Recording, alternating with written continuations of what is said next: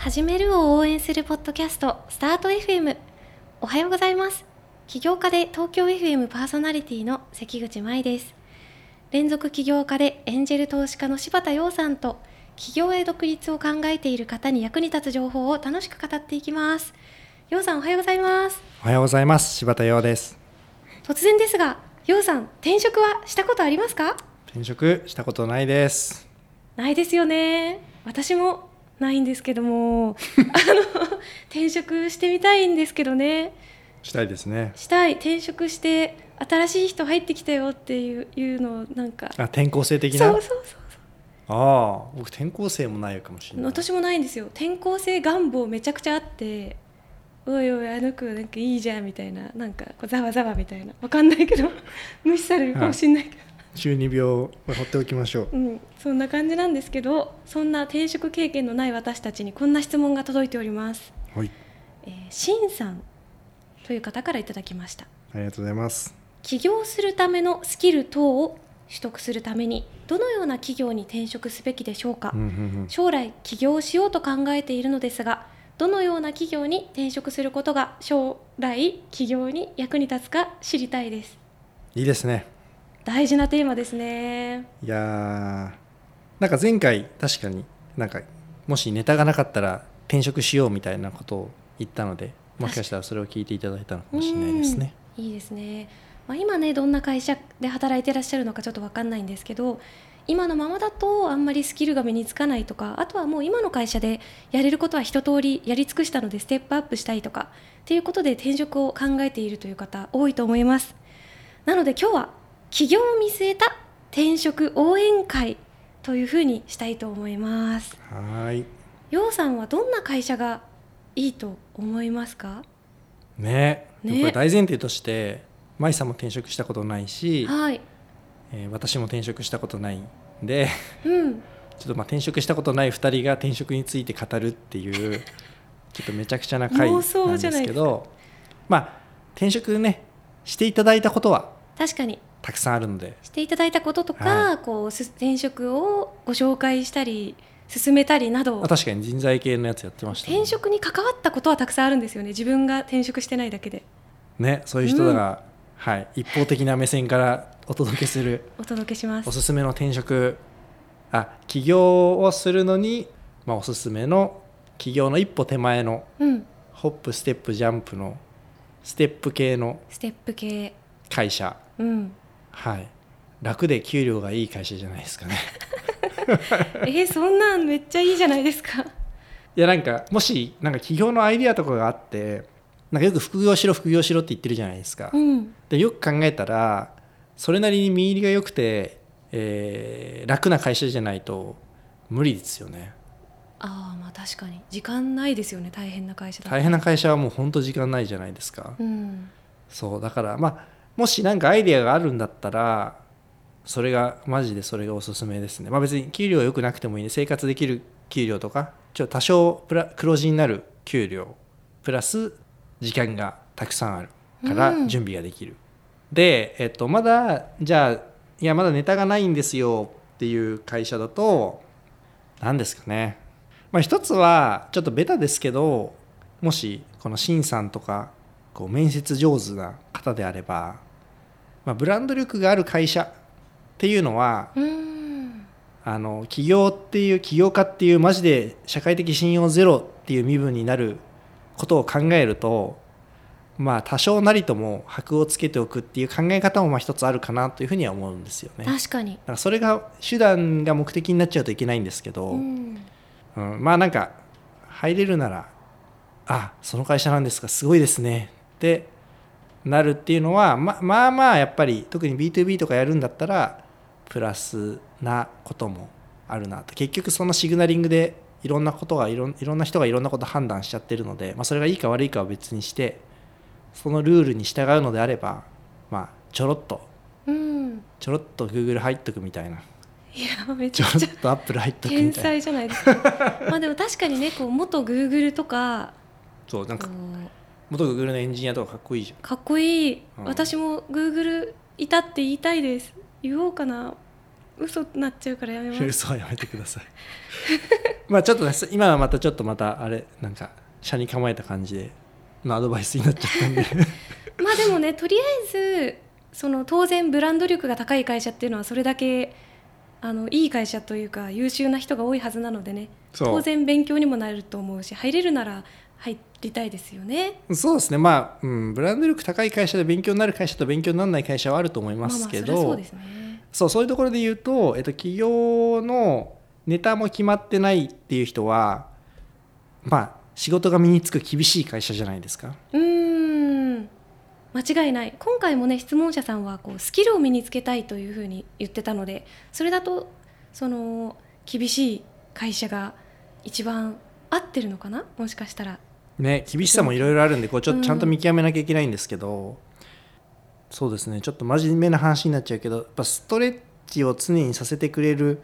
環境。うん。でそれもなんかその量的なストレッチというよりはやっぱ質的なストレッチをさせてくれる環境の会社っていうものを選ぶといいんじゃないかなと、まあ、量的なストレッチっていうのは、えーアポテル100件した人に対してじゃあ来月120件っていうあこのストレッチはなんかまあ別に意味ないとは言わないんですけどそれよりは、えっと、もうあなたえーアポは取れるようになったから次はクロージングできるようになりなさい。とかクロージングできるようになったんだから今度は人からもらったアポでクロージングできるようになりなさい、で、えっとまあ、それもできるようになったら今度は、えっと、クロージングできる人を育てなさい。うん。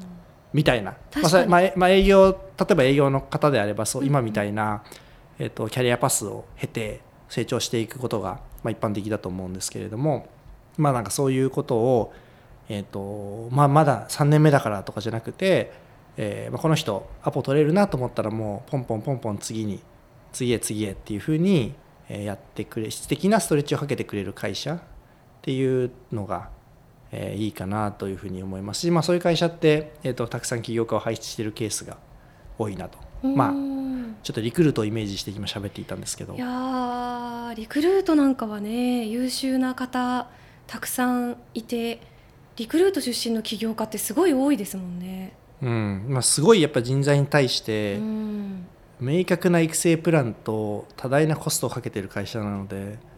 まあ、それはそうなるよなっていう感じですよね。うーん。なんかちなみに結構スタートアップとかもまあ一個のジャンルとして転職先で人気もあったりすると思うんですけどそうスタートアップのいいところは、うん今の質的なストレッチっていうのもかかるケースもあるしそれよりやっぱり貴重なのはまだネタがない人に対してなんか何回前かのエピソードでその、えっとフロンティアの話をしたと思うんですけどはい。その最先端の課題に取り組んでいる会社に行くとその最先端の課題でを解いているという状況をつぶさに観察できるので、うん。それより一歩先をすれば必ず最先端になれるっていうことが分かる。っていうメリットがあってでちょっと気をつけなきゃいけないのは例えば自分が、えっと、エンジニアだったら技術力がで最先端なところに行かなきゃいけないし、うん。自分が営業だったら、まあ、あんまり商材力は正直言ってないんだけどなぜかすごく伸びてる会社っていうのがきっとその人の課題のと捉えまえ方とか、えっと、トレンドとえー商材を結びつけるコンセプト力とかが多分強いせいだと思うので、まあ、そういったものが学びになると思うし、うん。なので逆にそのなんだろうバイオ会社の管理部長みたいなのって多分別にその管理部長としてのチャレンジっていう意味では別にそのどんなに最先端なバイオ会社でもえーあんまり関係ないと思うので、うん。まあ、それよりはもう少し例えば規制がどうこうとかその管理としてのチャレンジがある会社に参画した方が、まあ、その企業のネタを見つけるっていう意味では見つけやすいのかなというふうに思います。あー確かにこう会社だけじゃなくて職種そこ行って何を自分がやるのかってめっちゃ大事ですよね。そうですねだからできるだけそのネタ探しでやるんだったらその会社の強みになってる職種っうんていうところに行かなきゃいけないんじゃないのかなというふうに思いますね。確かに、まあ、それらを踏まえて入りたい会社が決まったとしていざ転職しようと思っても、まあ、人気な企業だと採用されるのも難しいと思うんですけど結構能力があるっていうのは前提として経営者目線でどういう人を採用したくなるのか逆にどういう人はもったいなかったのかみたいのを聞きたいなと思うんですけど楊さんってめっちゃ面接した経験はありますよね？その面接をその実施した経験。そうですね。多分、えー、と1000人は絶対面接してると思いますね。1000人。ででもこれ多分ね何年か経営してる方はみんなこのぐらいの数字いってると思います、ね、まあそうなってきますよね、はい、なんか多分1人取るのにえーと、一次面接で会ってる社長であれば、えーと、30人ぐらいまああると思うので、うん、30人取ると、えー、900人になるので、うん、はい、みんなそのぐらいやってるんじゃないかなと思いますね。逆になんかこれやってない人って多分本気で採用してないと思うのでもしなんかあなたが受ける側で社長面接の時に「いや社長って年間どんくらい採用とか組織面談とかに時間使ってるんですか?」って言ってなんか僕月50時間下回ってたらダウトだと思いますね。あのまあもちろん人数ベースでなんか30人ぐらいのイメージで今喋ってたんですけど30人いて、えー、1人1回面談1時間月に1回面談すると30時間じゃないですか。うん、で、えーと、採用も月に1人採用するんだったら30人と面接しなきゃいけないんでそれで30時間で足して60時間でしょ。なのででまあその今別に1回だけじゃなくて何回も会うかもしれないからとかなんかその評価の時期とか、まあ、評価制度を作る時間とかなんかそういうのを考えていくと多分月、まあ、多い人は100時間ぐらいいくんじゃないかなとなので、まあ、社長が月200時間働くとすると半分ぐらいですかね。うんまあ今の既存組織と採用に足して50から100時間使うっていうのがいわゆるシードステージの成長している組織規模的に成長しているファウンダーは普通そのぐらいになるんじゃないかなと思います、まあ、一番大事ですもんね人ってね、うん。うん、それだけこう面接を実施してきた養蚕的に。ああそういう意味じゃなかったんですけどそうですね。えっと。こういうこういう人は良かったとかなんて言うんでしょうねうんこれ難しいですよね。入りたい会社に面接に行こうとしてる人にこうするとこう魅力がアピールしやすいよとか逆にこういうふうにするのはよくないよっていうのがあったらズバリ教えていただきたいんですが。まあ逆にでもそのすごい初期のステージってどっちかっていうともうこっちがお願いしてるような感じで、うん、まあそうですよね、うん、だから別に何でしょうあんまりこう選べた選べた立場じゃないっていうのはありつつも、うん、まあ今すぐに活躍してくれる人っていうのをどうしても取りがちだなというふうには思いますね。最初の、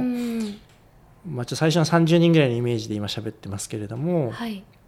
ぱりなんか3年後に活躍しそうみたいなのってやっぱなかなか予算的にも時間軸的にも、まあ、3年後に会社があるか分かんない確率の方が高いので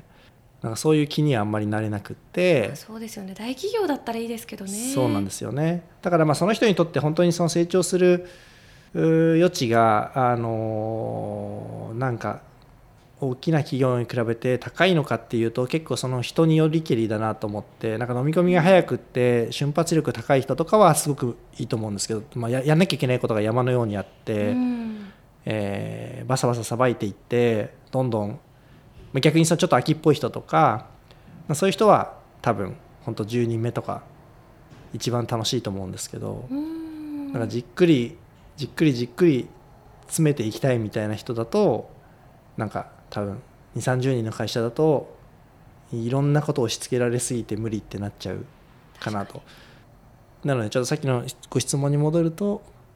えー、やっぱり今この会社の課題は何っていうことをちゃんと教えてもらって面接官の人に、うん、でそれができそうかどうかっていうのをなんか正直ベースですり合わせるっていうのがお互いハッピーなんじゃないかなっていうふうに思います。いいですねまあ、つまりは自分は今すぐこういうことができますってことをアピールするのがその2 3 0人規模のスタートアップに入りたい場合は良さそうっていう。そう。でかつこ、うん、その採用側としても別にそんなにその日本でそれにその例えばなんか我僕が、えーと、HR 系の SARS を売りたい。それのなんか営業を今まで1人でやってたから営業組織10人ぐらいのチームにしたいって思った時に、うん。なんか、えースマート HR でそのフェーズのそれやってましたみたいな人を見つけられる確率ってすごいこっちとしても少ないと思ってるので、うん。別になんかドンピシャであることを全然期待していなくってなんかむしろそれをやりたいと思ってくれるとか、えーなんかいろいろ筋よく模索してくれるっていうのだけで全然なんかありがたいんですけどね。うん。なんかだからその活躍できるかみたいなのをなんか過剰に考えてしまうと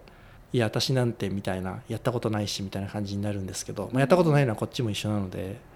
そう別にそこはそんなにっていう感じですね。やれそうかとかやりたいかやりたいと思ってくれるかみたいなうん。ところでいいかなと思うんですけど確かに。舞さんは質問者さんがこのシンさんのような方が転職する先はおすすめなんかあるんですか？いやーまあ私も転職経験はないんですけどやっぱりすごい一応半年だけ新卒で会社員をやって思ったのはさっき陽さんも言ってましたけど職種超大事だなとうん。思ったんですよ。あとなるほどね。自分のこう動かせる裁量の大きさとかですね、うんうんその会社に例えば3年間いて3年後に自分は何ができるようになってるのかっていうところを職種とかを見つめ直してめちゃくちゃ考えないといけなくって、うんうんなのでまあそのどんなスキルを身につけたいかをまずイメージした方がいいと思うんですけど私失敗事例で言うとなんかクリエイティブな仕事したいと思って企画できるようになって将来は独立してなんかこうそういうフリーランスのうんうん。広告系の PR パーソンとかなりたいと思って代理店に入ったんですがはいはい。営業にうん。配属されたので,、うん。で私なんか今の10倍ぐらい愛想が良かったんでとにかく営業でこいつをやっときゃなんか感じがいいだろうみたいな。うんでそれをいくらやったところで一生企画力身につかないっていううん。ことに速攻で気づいてで企画会議に本当に地べたに座っててもいいんで出させてくださいみたいな私結構熱血なんでそういうめちゃくちゃうざい新人みたいなことをはいはい。ややればやるほど面倒くさい感じになっちゃって、うんまあ、営業たるものあるイベントを開催しますっていうことをまあクライアントに言われたらそのイベントだったら例えば規模としてトラックが3台ぐらい必要なのでこれぐらいの予算ですねみたいなことがパッと出るようになんないとダメだってことを怒られて、そんな風になりたいと私は思っていないと思ってすぐ辞めたんですよね。なるほど。なので先ほどその楊さんが言ってたブランドが高い会社とかその会社自体がやっている目立つ事業内容はすごく私は好きだったけどいざ自分が配属された部署はまたちょっと違ったので、あのー結構し初歩的なアドバイスになっちゃいますけどそこは割と落とし穴なので気をつけた方がいいなと。なので会社の規模とかどの会社かっていうよりもねそこ行って自分が何するかでこれやりたいなと思ったらそれはもう転職にぴったりってことなんじゃないかなみたいに思いますね。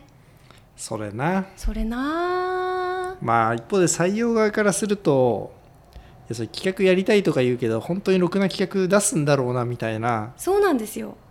そうまあそういう立場もありますよね。だから私も一応面接の時に企画とかやりたいって言うとうわ出た出たまたなんかその何もできない新卒が自分がクリエイティブだって勘違いしてみたいな。思まあわれて、普通そう思いますよねだから企画職でやりたいって言うと通んなかったんですよ面接に。うん、今例えばねそうれ芸大卒ですとかはだったらいいんですけどいまだ、うん。だからしょうがないから営業やりたいですって言ってたんですよね。そうじゃないと取ってもらえないんで。でもその結果、まあ、当たり前ですけど営業の仕事しかできなくて。うん。だから転職しようと思ってなんかこう若手にもいろいろ任せますみたいなベンチャーにうん。当時応募したんですけど、うん。なんだっけなランサーズとか Retty とか Wantedly でなんか応募したのかな、うん。うんそしたらなんかあの結構スルーされて。うん。まあ新卒 第二新卒みたいな。まあ新卒で半年とかね3ヶ月ぐらいしか働いてないよくわかんない人が急に応募してきても意味不明じゃないですか。であそこはねむずいよね、でもさまあアメリカで言うとそのメールルームから始めるみたいなそのなんだいわゆる新聞配達新聞じゃねえかその手お手紙を社内で配達する、まあ、一番その 要するに下っ端のうん。雑用係から始めるっていうのもまあ一定真実でもあるからね。でもやっぱりそれで私思ったのがもう正規ルートは無理だわと思ったんです。それ本当そう。そうマーケットに出てる仕事って必ずそういうふうに連れが取れていて、うん。スキルがない人にはスキルがないポジションしかないしスキルがある人にはスキルがあるポジションしかないし給料が高いポジションは面白くないし面白いポジションは給料が安くてうん。人気もあるから入れないっていう、まあ、これはフリーマーケットなので必ずそういうふうになっているじゃないですか。だから、は確かに美味しい話って基本的にはクローズドなものでしか転がってないですよね。そうですね。本当に。お互いにとって美味しい話ってね。本当そうなってきますよね。もう表に出てる時点で結構それにちゃんとふさわしい人たちがどんどん応募してきちゃうんででもうブーストをかけるしかないなと思って自分の人材としての価値にうん。普通にやっても無理だから。うん。なのでもう自分がやりたいのが物事の PR とかうん。企画して世に出すってことなんだったら、きっとそういう仕事を与えてもらえる会社に転職ができそうにないので、うん。自分で起業した。独立してね、うん。まあ、それも一つの案まあ、そういう手もありますね。そうだから何らかの方法でやっぱ最初の最初の一歩みたいなものって、まあ、それはすごいがむしゃらに働くでも運よく誰かに引っ張り上げてもらうでも、まあ、手段はちょっと人それぞれだと思うんですけどその最初のきっかけみたいなのって、まあ、やっぱここは何かの力で自分で掴まなきゃいけないんでしょうね。いや本当そうなんですよね。うん、運もまああると思いますけど。まあ、そういうわけでいろいろ話してきましたけれどもちょっと質問に戻り、えーこれから起業をする上でどんな会社に転職したらいいんでしょうかというのにアドバイスするとしたらどうでしょうか？そうですね、まあ、そのいつ起業したいのかっていう時間軸で、えーなんかすぐ起業するんだったら暇な会社とか、えー有名な会社とかですぐに起業するネタ探しなんだったら、えーなんか仕事が厳しい会社とか、えーフロンティアに近い会社っていうことを申し上げたんですけれどももう一個なんか軸があるのを思い出して、おえっと起業するためにはできればやっぱりコファウンダーがいた方が心強いですよね。でうん。コファウンダー探しってやっぱすごく難しくって、うん。ポポッと会った人とやっぱり一緒に会社するってやっぱなかなかリスクが高いので仕事ぶりとかまあその人がストレスがものすごいかかった環境下でどういう人になるのかとかっていうのをできれば知ってる人がよくって、うん。でそういうことをそういう人にまあ巡り合うチャンスとして転職を捉えるっていう捉え方もできるかなと思っていて。確かに。そう同僚とねけ起業するのが一番まあ確実ではあると思うので。そう考えるとやっぱり起業してる人が多い会社。うん。起業志向の人が集まってる会社っていうのはすごいいいんじゃないかなと思いますね。いいですね。なのでぜひ応募するときに御社の OB で起業した人を教えてください聞いてみました。いや多分ね特にスタートアップって心よく教えてくれると思いますね。僕もうんうん。あの例えばスポットライトとかって最初の入社した7人中多分5人ぐらいは起業してるので。おおすごっ。そうそういう会社であることに多分起業家は誇りを持ってると思うので、うんうん。なんかその質問って結構印象もいいんじゃないかなと個人的には思います。ぜひ参考にしてみてくださいスタート FM ではあなたからの質問やメッセージを募集しています。ポッドキャストの概要欄から送ってください。そして最後まで聞いてくださったそこのあなた。チャンネル登録高評価よろしくお願いします。よろしくお願いします。エピソード20聞いてくださりありがとうございました。ありがとうございました。それでは素敵な一日をお過ごしください